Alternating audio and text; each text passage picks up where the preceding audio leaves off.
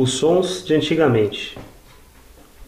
Conta-se na família que, quando meu pai comprou nossa casa de cachoeiro, esse relógio já estava na parede da sala e que o vendedor o deixou lá, porque naquele tempo não ficava bem levar. Hoje, meu Deus, carregam até uma lâmpada de 60 velas, até o bocal da lâmpada, e deixam aquele fio solto no ar. Há poucos anos trouxe o relógio para minha casa de Ipanema. Mais velho do que eu, não é de admirar que ele tresande um pouco. Há uma corda para fazer andar os ponteiros, outra para fazer bater as horas. A primeira é forte e faz o relógio se adiantar. De vez em quando, alguém me chama a atenção, dizendo que o relógio está adiantado 15 ou 20 minutos, e eu digo que é a hora de cachoeiro. Em matéria de som, vamos muito mais adiante. É comum o relógio marcar, digamos, duas e meia e bater solenemente 9 horas. Esse relógio não diz coisa com coisa, comenta o amigo Severo. Explico que é uma pequena disfunção audiovisual. Na verdade, essa defasagem não me aborrece nada. Há muito desanimei de querer as coisas deste mundo todas certinhas, e prefiro deixar o velho relógio badale a seu bel prazer. Sua batida é suave, como costumam ser desses ansônias antigos, e esse som me carrega para as noites mais antigas da infância. Às vezes tenho a ilusão de ouvir, no fundo, um murmúrio distante e o querido de um tapemirim. Que outros sons me chegam da infância?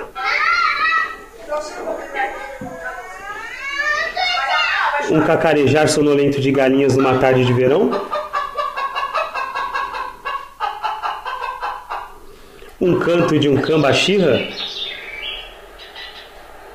O ranger e o baque de uma porteira na fazenda, um tropel de cavalos que vinha, vindo e depois ia indo no fundo da noite. E o som distante dos bailes do centro operário. Com um trombone de vara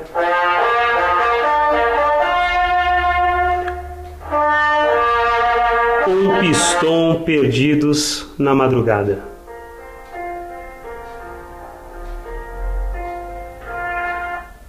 Sim, sou um amante da música.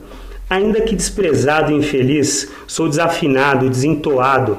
Um amigo diz que tem orelha de pau. Outro dia, fiquei perplexo ouvindo uma discussão de jovens sobre um som que eu achava perfeito.